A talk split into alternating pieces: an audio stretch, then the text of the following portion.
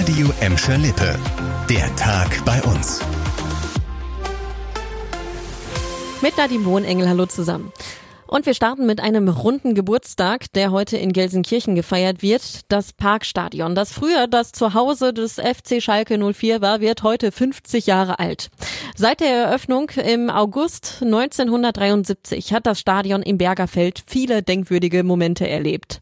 Angefangen mit der Fußball-Weltmeisterschaft ein Jahr später, für die das Stadion überhaupt erst gebaut wurde, über die EM 88 bis hin zu Rock- und Popkonzerten, zum Beispiel von Michael Jackson oder den Rolling Stones.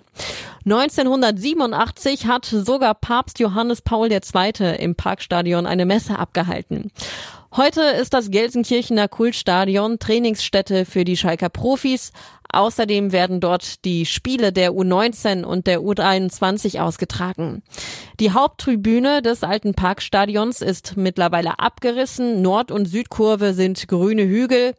Einer der Flutlichtmasten ist aber dank einer Spendensammlung von Fans als Landmarke erhalten geblieben. Im neuen Zuhause der Blauen, der Arena auf Schalke, feiert ein weiteres großes Sportevent Premiere.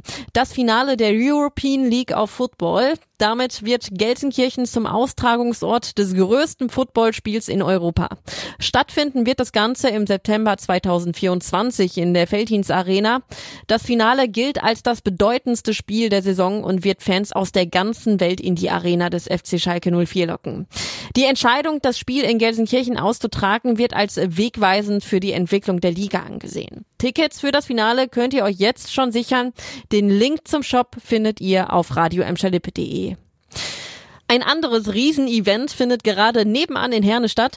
Seit gestern hat die Kranger Kirmes zwar schon ihre Tore für euch aufgesperrt Heute wurde sie aber wie jedes Jahr nochmal ganz offiziell eröffnet. Zum obligatorischen Fassanstich waren auch NRW-Ministerpräsident Hendrik Wüst und seine Stellvertreterin Mona Neubauer dabei und auch Reporterin Nadine Richter. Mit zweieinhalb Schlägen war das Bierfass angestochen und dann kamen die Worte Pilopno Krange und dann äh, wurde gejubelt im Zelt. Alle, die hier sind, ähm, die sind ausgerastet. Nach dem offiziellen Teil wurde noch mit Schlagersängerin Michelle gefeiert. Um die 2000 Besucher waren heute dabei. In Gelsenkirchen startet heute ein interessantes Stadtexperiment. Es soll zeigen, was in einer Innenstadt ohne Autos möglich wäre. Hierfür werden an der Weberstraße in der Altstadt 18 Parkplätze jetzt einen Monat lang zu den Weber-Terrassen. Statt Autos stehen dort bunte Holzmöbel. Dazu gibt es ein kostenloses Kulturprogramm. Organisiert wird das Ganze von den Insane Urban Cowboys, einem Verein für Stadtentwicklung und Subkultur.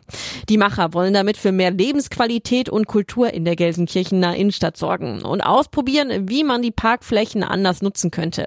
Passend dazu könnt ihr in einer App sehen, wie die neue Weberstraße in Zukunft aussehen könnte. Mit weniger Autos, mehr Menschen, Gastronomie und Grünflächen.